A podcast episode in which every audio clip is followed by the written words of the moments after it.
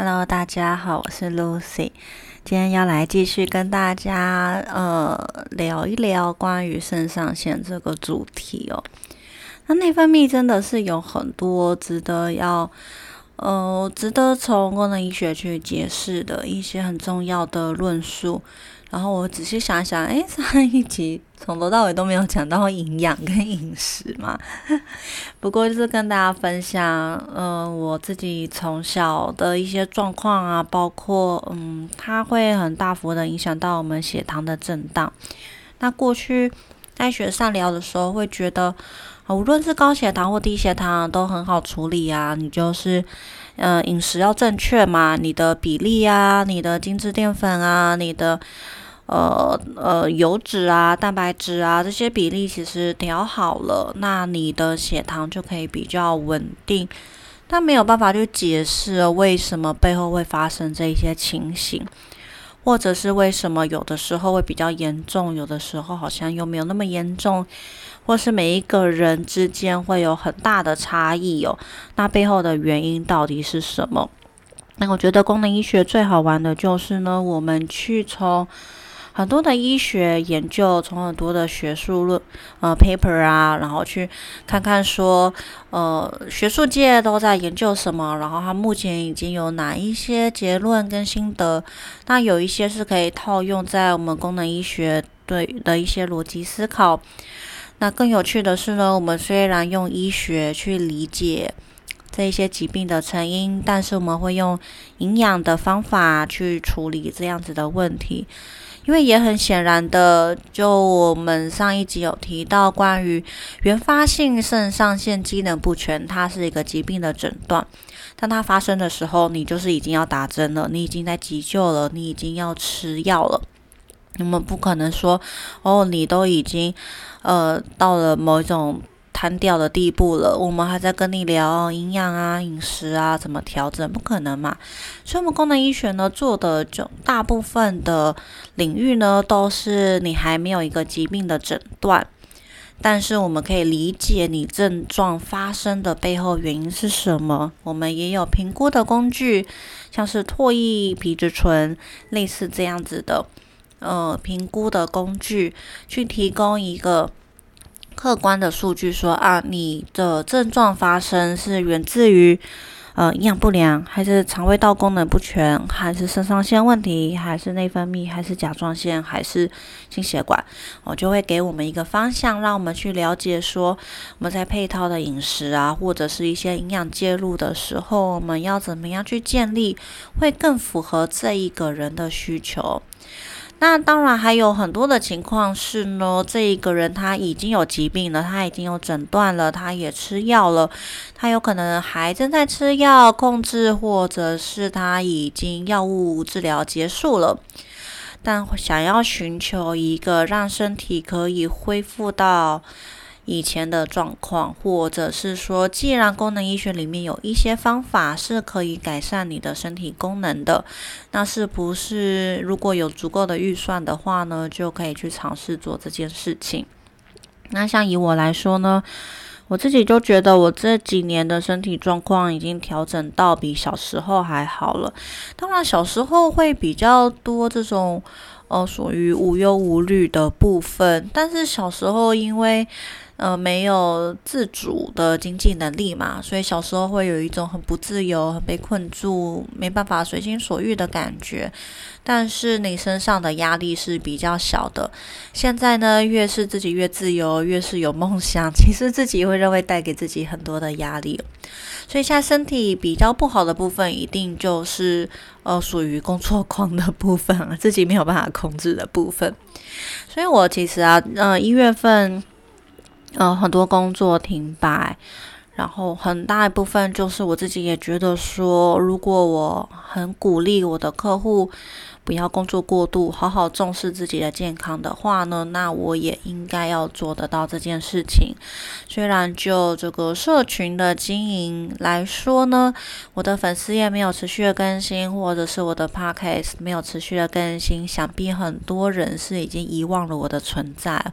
就会开始比较去追踪别人。那当然，我在这个竞争的环境当中呢，我的触及率。就会比别人差，但有时候这就是一个人生的过渡期嘛。如果我自己的状况不好，其实有时候也会影响到我呃分享的内容，就是可能会比较愤世嫉俗之类的，会比较愤恨不平啊。所以我自己还是觉得说，我先调整好自己，当我太累的时候，我就多休息。然后呃，像我过年的时候也有再去越南度假。又出国玩，那当然这一次过年出国比较很大一部分是陪家人啦，陪伴其他的有需要一起出国放松心情的人，当然自己也玩得很开心就是了。那现在二月就是回来重新面对呃这些的经营啊，那也很希望呃很想要听我分享的朋友能够回来继续听。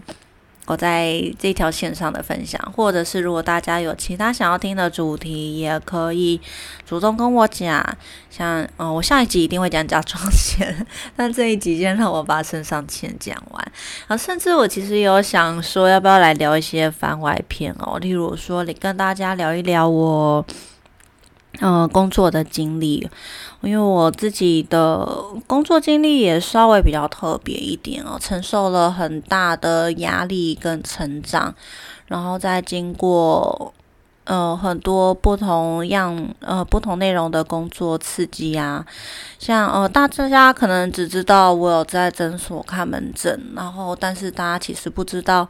我在本来的公司里面做的事情是呃。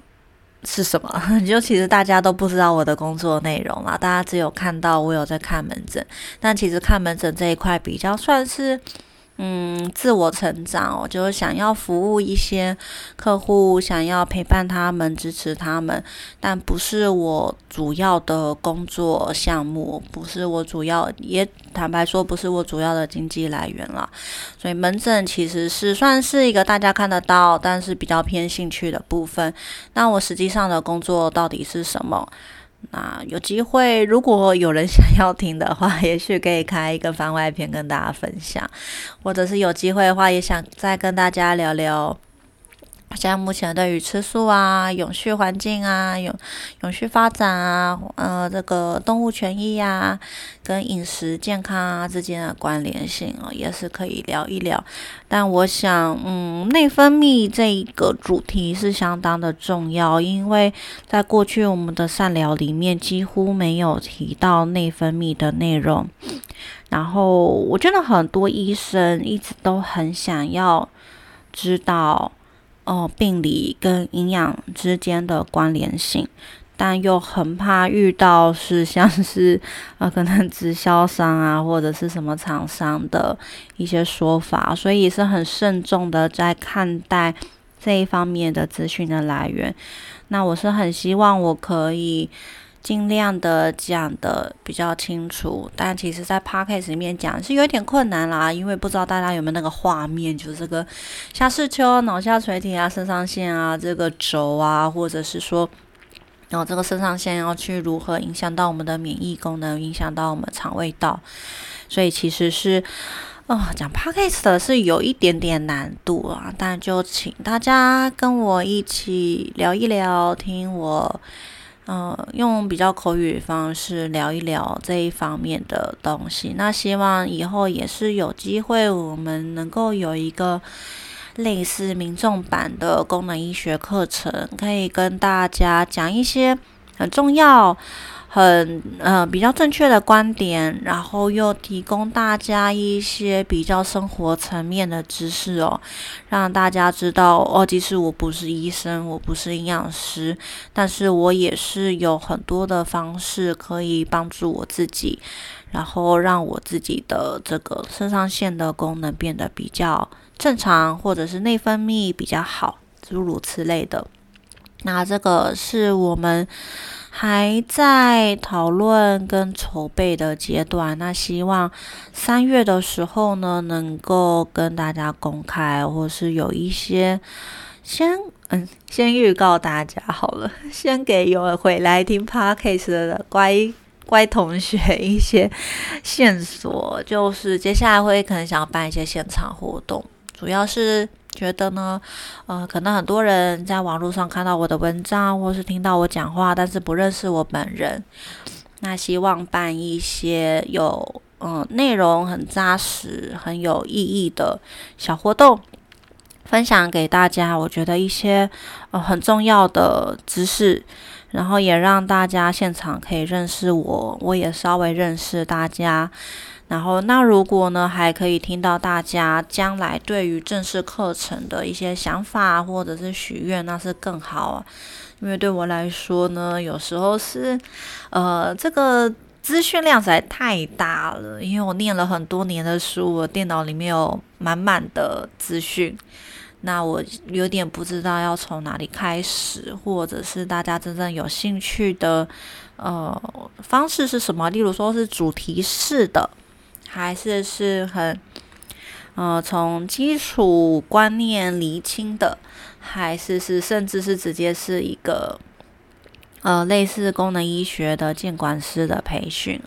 其实很多的已经有很多朋友跟我分享，他们想要学什么啦。但我们自己还是很彷徨，因为我们手上，老实说，我们就是手上的东西太多了，不知道从何跟大家分享起。但我们会先，呃，今年上半年会先筹备一些现场的活动，跟大家有些互动，跟大家认识认识。那也希望大家更加认识我们这个团队里面的人。然后了解我们是如何看待这一整个知识系统，以及我们多么的想要分跟大家分享这些正确又有意义的知识哦。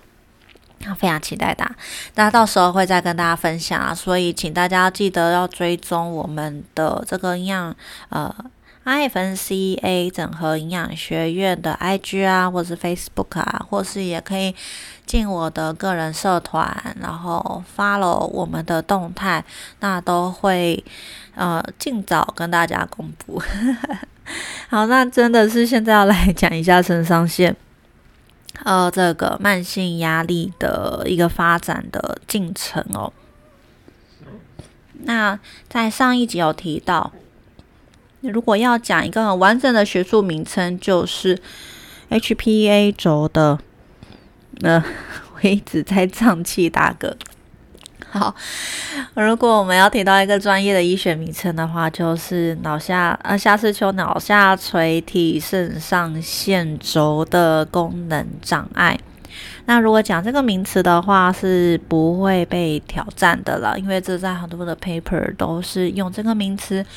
无论是在探讨精神科诊断，或者是在探讨神经内分泌的功能，或者是在探讨慢性疲劳，这一个呃功能障碍都是很常被提到的。但它不像，它不是一个疾病的诊断啊，它就是一个专有名词。那如果比较简单呢？简化来说，我们会说哦，肾上腺功能障碍。但是我们在这边指的不是医院诊断的原发性肾上腺机能不全那么严重的疾病，也不是续发性的。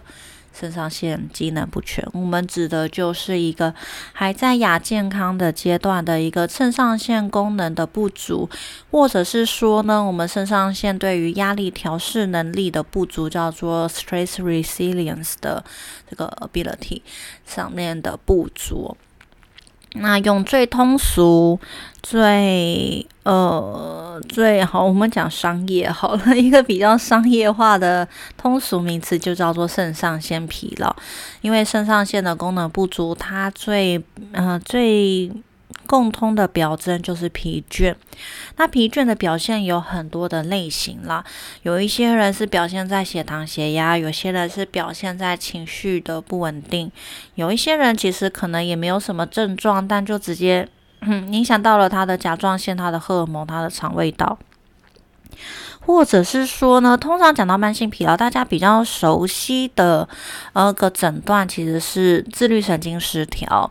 不过，如果是从功能医学的观点来看呢，我们认为自律神经失调已经是肾上腺功能障碍的一个症状之一了。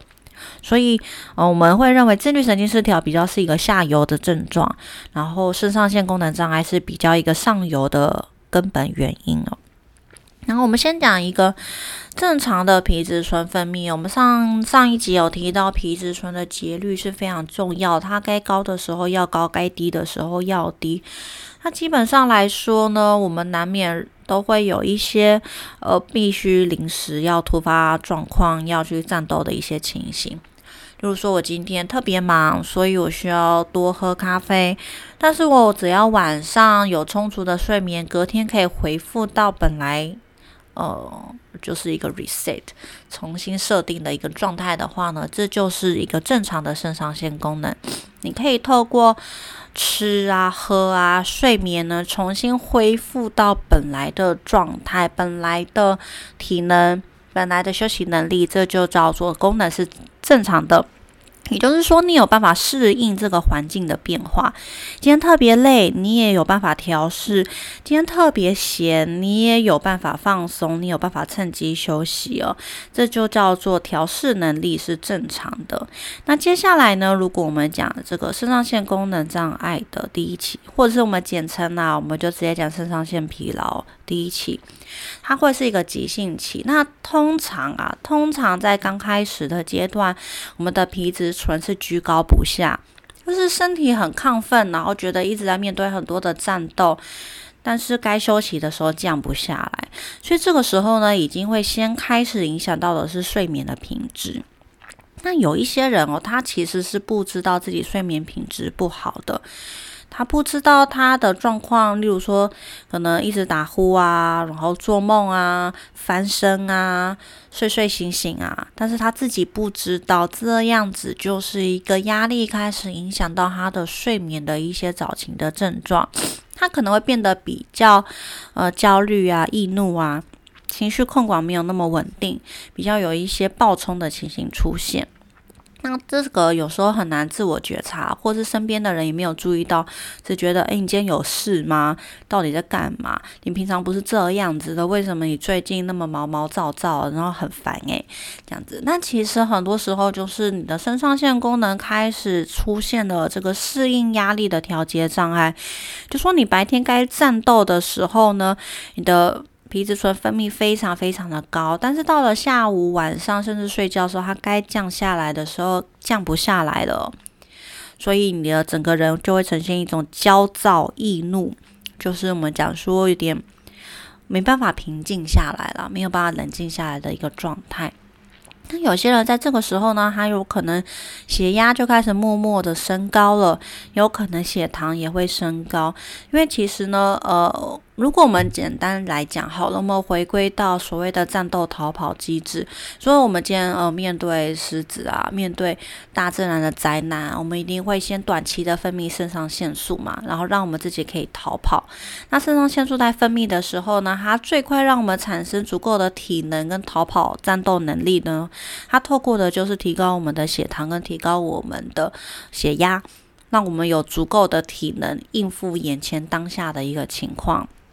所以你可以想象，如果我们的压力变成一个长期、呃慢性、持续发生的一个情形的话呢，你的血糖跟血压就会一直持续的被刺激，就会一直居高不下。那久了之后，它当然它的调它的调节能力就会异常嘛，因为你的这个背后的内分泌就是一直持续的在分泌，那你的血压想要降下来也降不下来，你的心脏想要休息也没办法休息哦，一直持续的承受那个很高的血压，那你的血糖呢，你就会开始。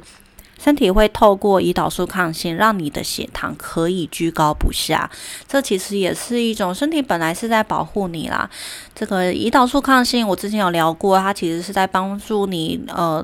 能够撑过这一种。灾难期啊，或者是呃饥饥饿期啊，它是帮助身体能够熬得过去的一个机制哦。但如果我们每天面对的其实是没有危及生命，但是我们又觉得压力很大的这些日常琐碎的事情，就会造成我们的血糖、血压居高不下。所以通常在这个第一阶段的肾上腺疲劳啊，这个急性期表征通常是。皮质醇、肾上腺素都升高，然后也有有可能血压、血糖比本来的自己高。也许像我本来可能血压很低，所以我血压升高的时候，我觉得哦，我还在一个很正常的范围内。但你可能要比的是本来你自己的一个状态，或者是你的直系亲属、其他人的状态，然后去做比较，会比较准确一点。那再来呢？我们如果一直持续的分泌这么大量的皮质醇，当然到下个阶段，其实它就是有一点耗尽了嘛。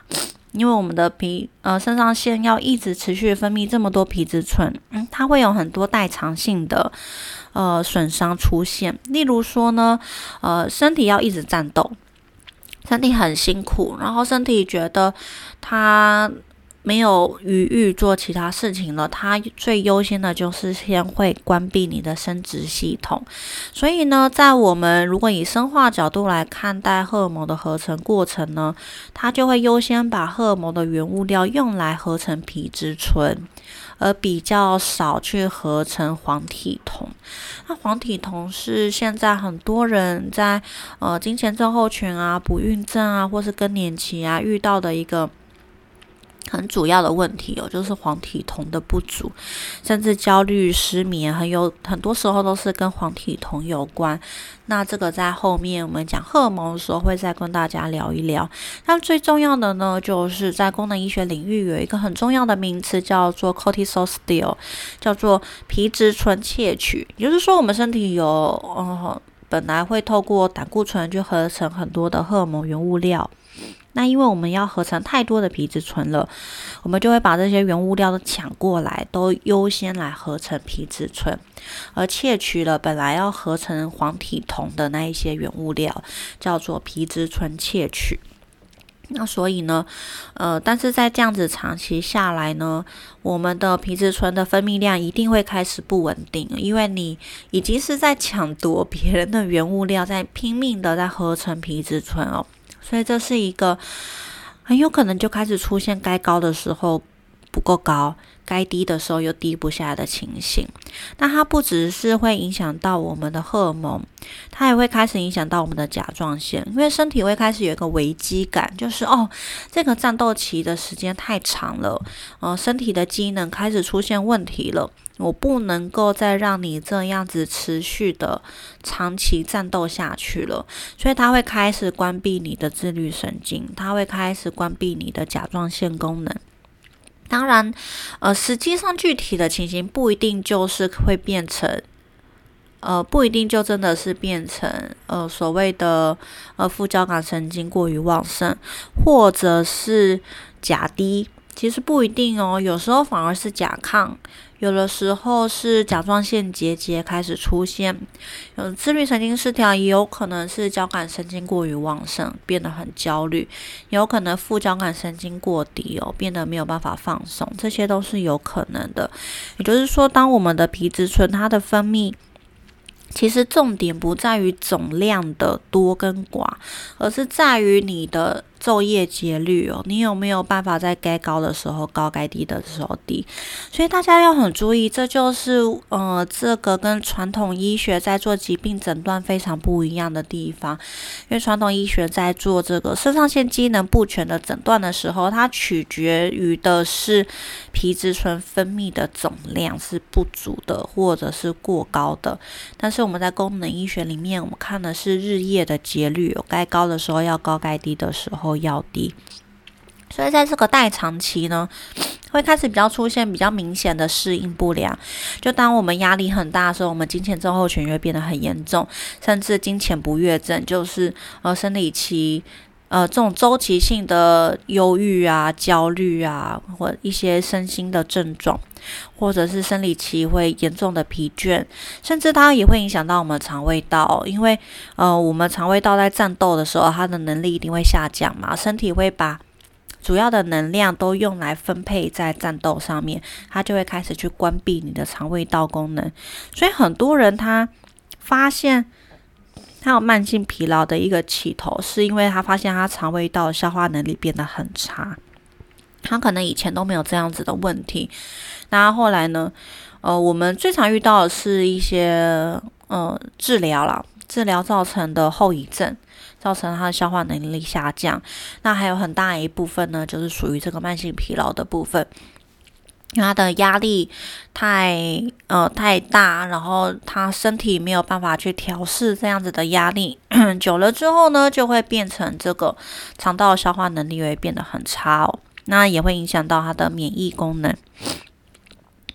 那最后呢，就会提到一个衰竭期哦，一定就是如果你一直盯下去，你一直逼迫自己，你都已经自律神经失调了，你已经失眠了，你已经不孕了，你已经甲亢甲低了，你还是坚持要给自己这么大的，无论是精神压力、工作压力，或者是体能上面的消耗，你依然没有获得正确的调养。正确的营养，或者是比较适合自己的一个生活形态的话呢，就会进入到一个衰竭期哦。那这个衰竭期呢，我觉得也不是真的皮质醇的分泌量就降到有多低哦。其实我认为呢，所谓的衰竭期是在于你的调试能力会越来越小，越来越小，那个空间变得非常非常小。所以我现在很喜欢 resilience 这个名词哦，然后我更喜欢用口语的跟大家讲说，就是你不再有那个余裕了。你以前可能可以，呃，如果很忙，饿一下肚子。撑过去再吃就好了。但是当你进入衰竭期之后呢，你已经非常非常严重的疲倦，你已经会一直不断出现低血糖，因为你没有足够的内分泌去撑住你的血糖了。你的血压可能也会很低，因为你的内分泌撑不住了。然后你很容易因为一点点小事情的情绪失控，因为你身体对于任何突发状况的调试能力已经降到了最低点。这一类的人呢，大部分大概就剩下可以好好的躺平在那边，只要没有什么外来的突发状况，只要没有突一些外来的刺激，例如说太热、太冷，呃，饿肚子。或者是有人突然跟你讲很多话，或者是有人突然骂你，有人突然希望你帮忙做什么事情，在没有这些情况之下，你只是就是坐在那边躺在那边不动的时候，你看起来就是一个很正常、很健康的人。但其实这样子的人，他的。呃，肾上腺的功能只剩下可以维系最基本的生理功能了，而没有办法去应付任何额外的体能需求。例如说，今天要走出门去买菜。可能就会觉得要了他的命这样子。那当然讲到这个，大家可能会觉得很夸张，因为这个衰竭期基本上不太能够算是在功能医学领域里面。功能医学里面比真真正的功能医学比较做一些嗯纯粹亚健康啊，或者是比较一般常见的文明病啊，然后一些嗯跟。药物治疗后遗症相关啊，或者是跟一些呃压力调试相关的一些状况。但我会特别提到这个衰竭期，是因为呢，我觉得我自己的人生曾经是差不多就快要进入到这个阶段了。因为我从小本来就有很严重的疲倦，睡眠时间也特别长，然后又有低血糖。那我也跟大家提到过，小时候要我出门啊，出去玩，其实对我来说都是很崩溃的事情。包括可能去游乐园要站着排队，去夜市要一直走。或者是开车出远门，就是一直塞车跟一直晕车，然后我在车上什么东西都不能吃，我还会一直吐，呃，我会吐吐口水，因为我不敢把口水吞下去，我觉得连口水吞下去都会让我呕吐，所以我以前小时候还会拿着一个塑胶袋子把嘴巴里面口水吐掉，就是非常非常严重，所以大家可以去想象我从小对于这种。嗯，对体能上面的要求，或者是环境的变化，我的调试能力都是非常非常差的。那可能长大之后，生理功能变得比较成熟。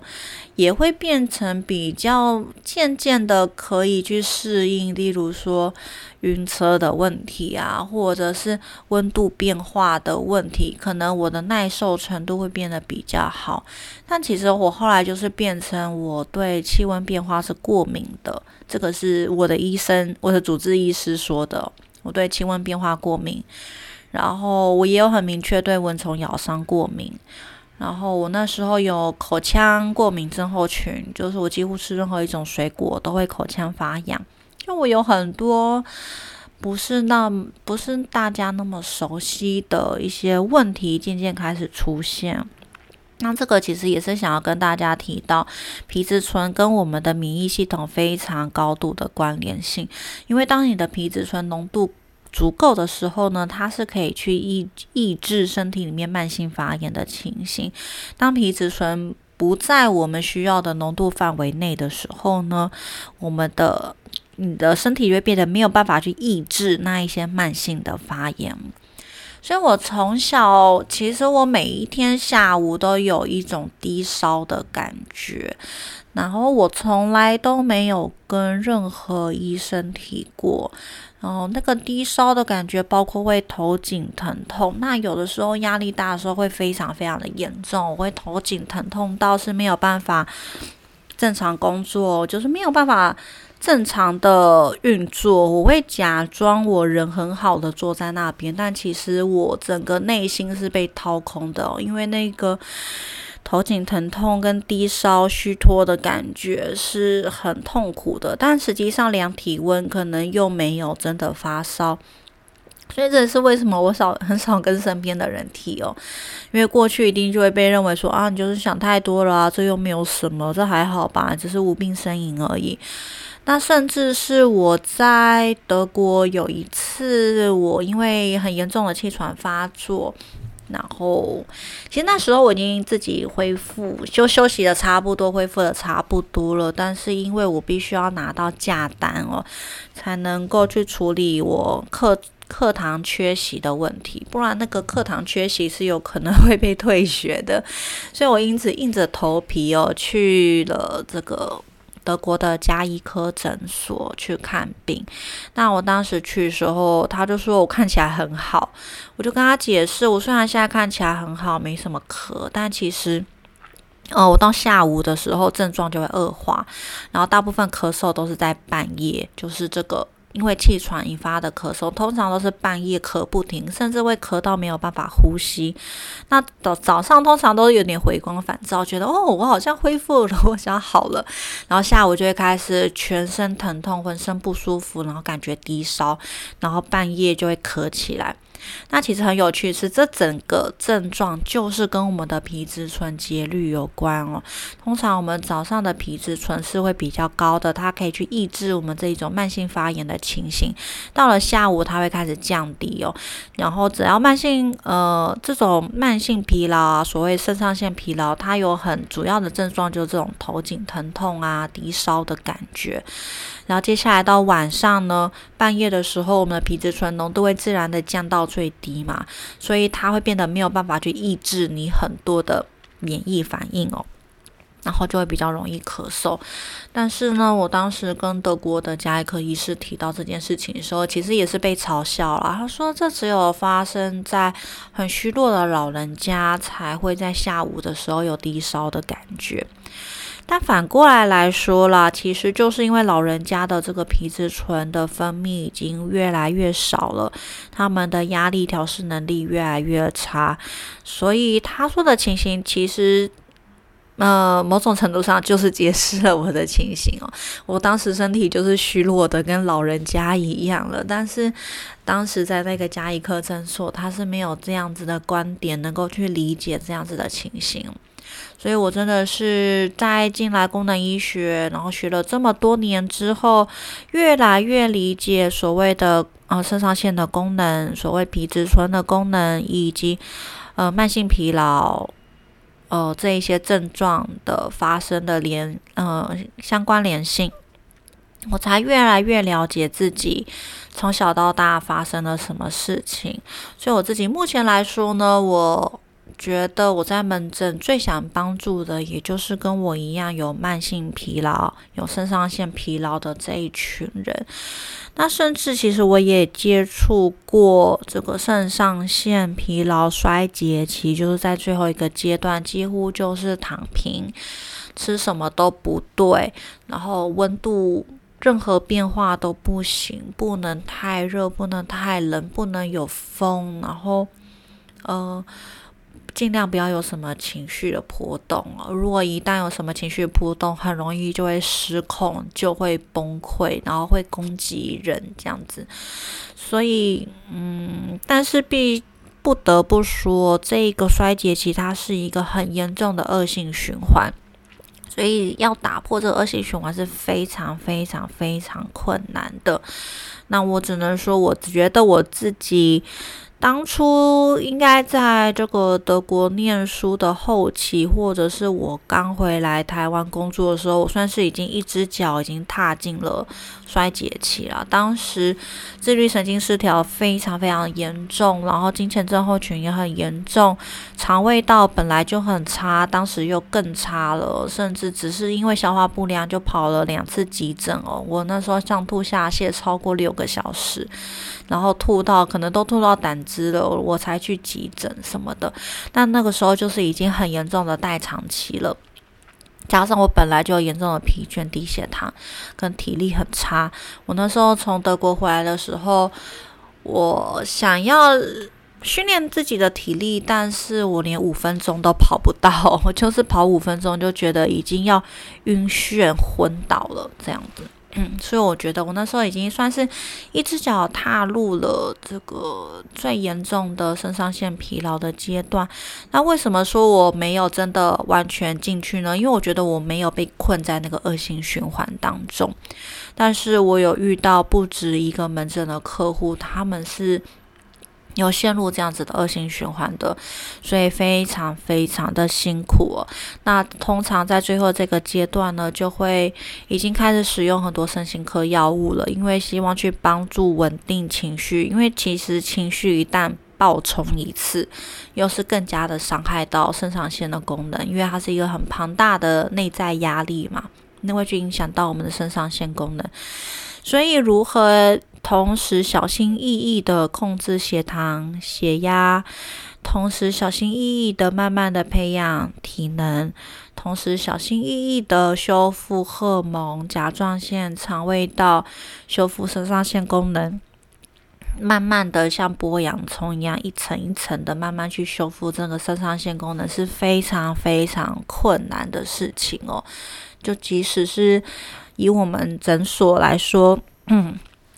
处理这样子的个案还是非常非常的困难，而且时间会拉得很长。所以通常呢，我我遇到比较严重的客户，都会跟他们解释说，你这个调养期是蛮长的哦，这是急不来的。那有一些人比较是在急性期的话呢，其实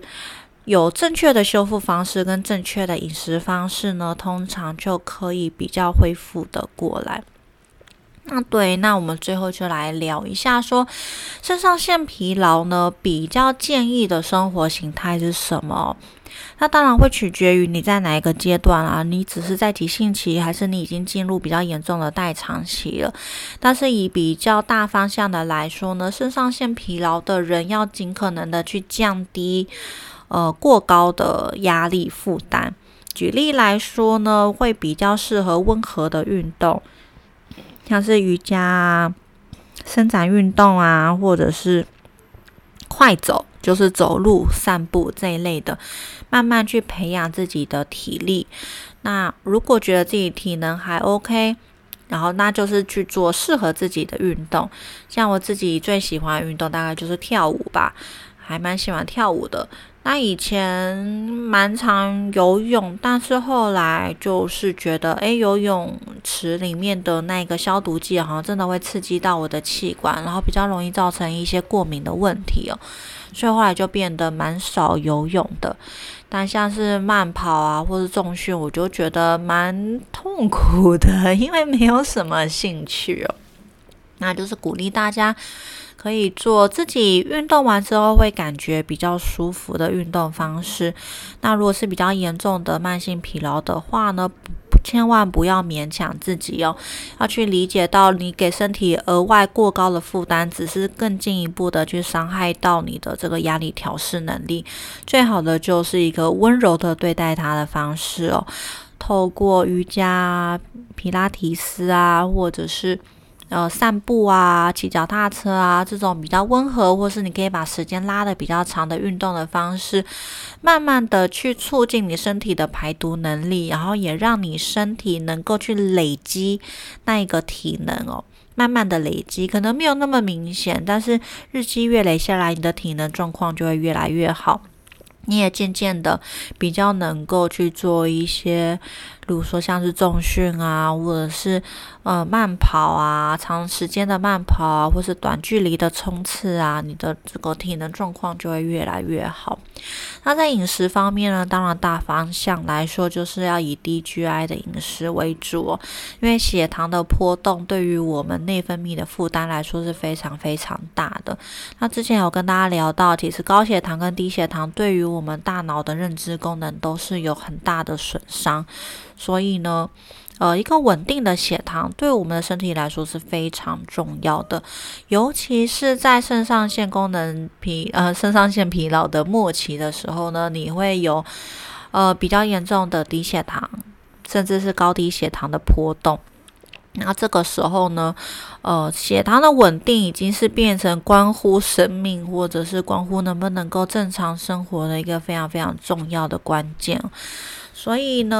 呃，当然就是越是有低血糖问题的人，越是要以高蛋白质的饮食为主。但并不是说高蛋白饮食就是适合所有的人。高蛋白饮食呢，是一个过渡时期哦，对于慢性疲劳。那严重肾上腺功能障碍的人来说，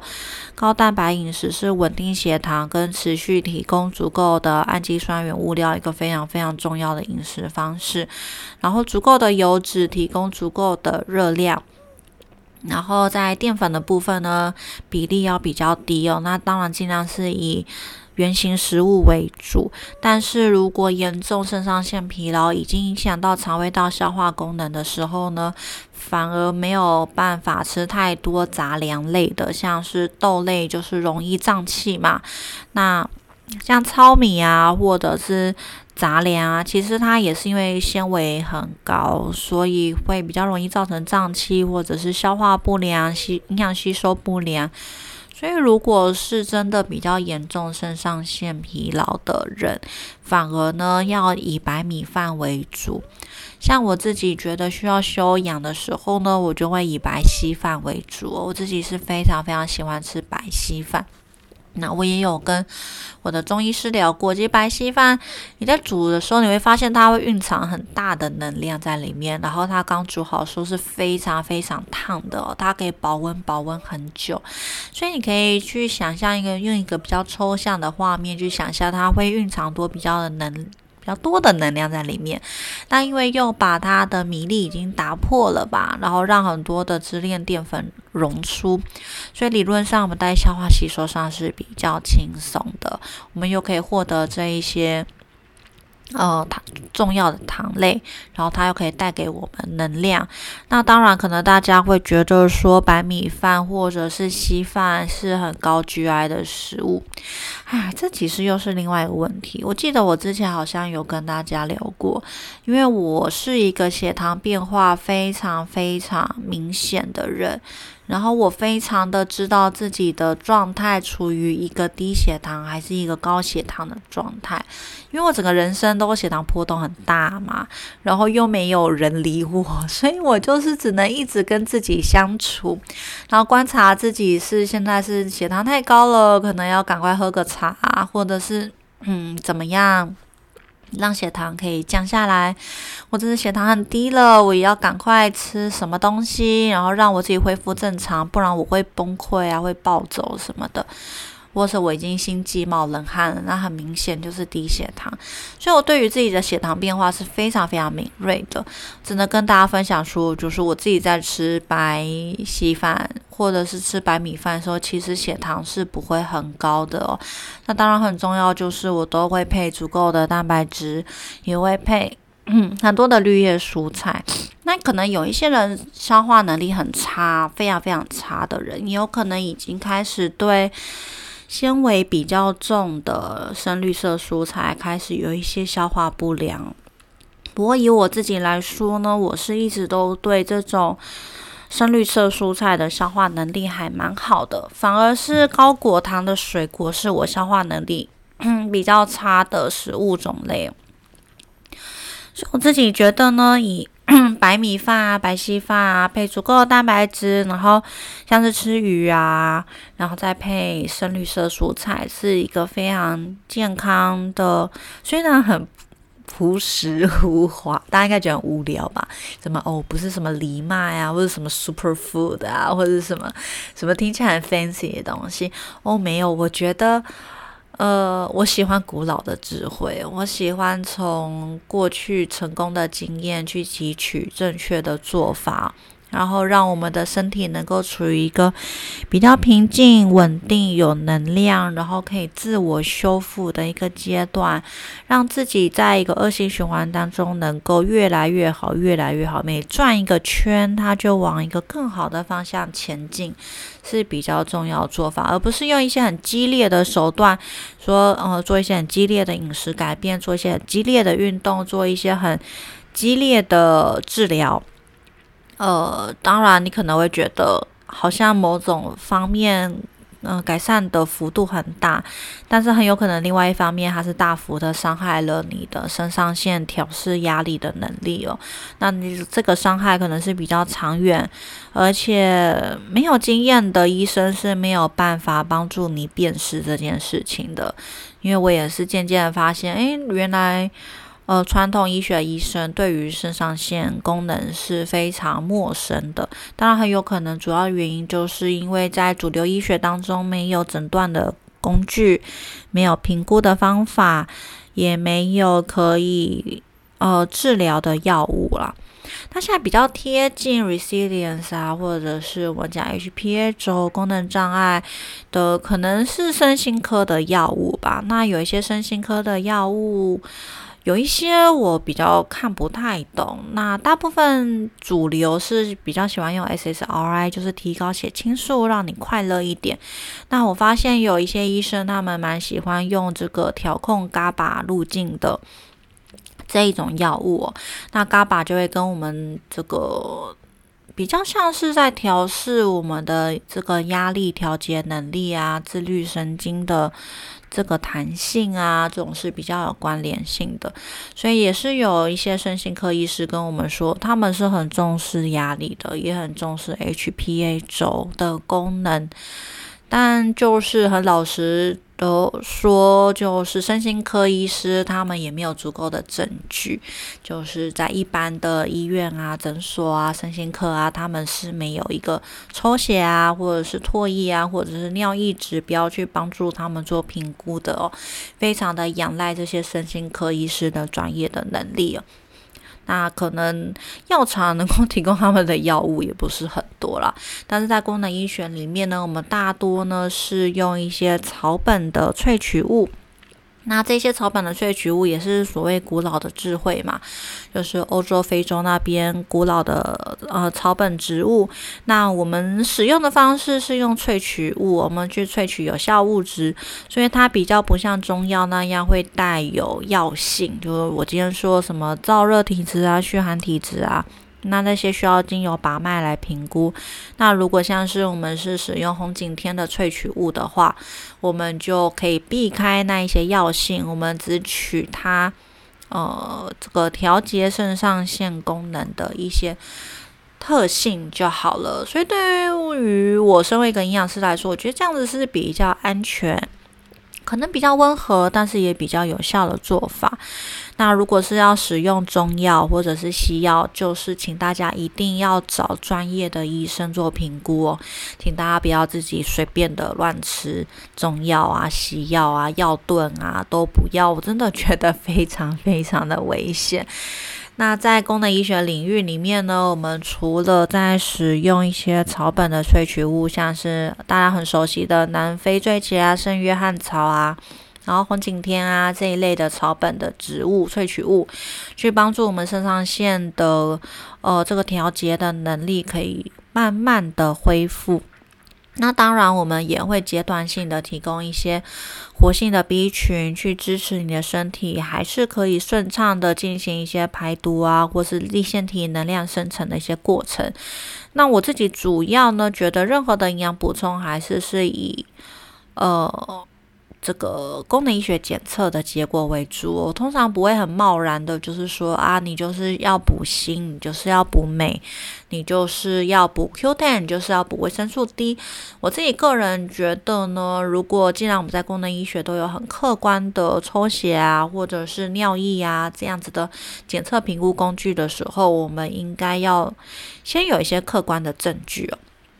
然后再去建立一个呃营养介入的一个计划，我觉得会是比较安全又节省大家预算的一个方法。因为当然你可以都不做检测，然后就说啊，不然我先吃锌吃一个月，看看有没有改善。然后没有改善，那我再吃每一个月再吃吃看有没有改善。不然我的维生素 D 先补多少看看什么的。其实我自己个人觉得是。花钱也浪费时间，那当然做检测大家会觉得很贵，但对我来说这是一个直接找到问题在哪里，直接处理哦，不要浪费那么多时间，多承受这么多的痛苦，然后等了好几个月都没有看到症状改善，我觉得这样子反而是更劳心劳累的。的做法，当然这是完全取决于大家的预算。我觉得，如果大家能够，你可以有听听我聊，然后有这种功能医学的概念，然后再去找你的中医师聊。然后，如果你的中医师跟你的想法是契合的，他也可以开出符合你需要的呃中药的话，我觉得那也蛮好的。不过，很多时候中药也没有比我们功能医学。便宜啦，中药也是啊。呃，如果你要开好开满的话，它的费用也是会很高的哦。好，今天跟大家聊了非常多。其实我本来还想要跟大家聊一些，嗯，有的没的的，但是目前好像时间已经太长了，就。就就先这样吧，好像已经聊太多有的没的了。那下一集呢，就会接着跟大家聊甲状腺的健康。那甲状腺会从比较从一个大方向，呃，甚至我们会聊到自体免疫疾病哦。那因为自体免疫疾病在，嗯，甲状腺自体免疫疾病在台湾盛行率越来越高。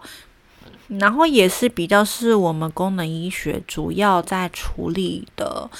一个问题之一哦，主要就是因为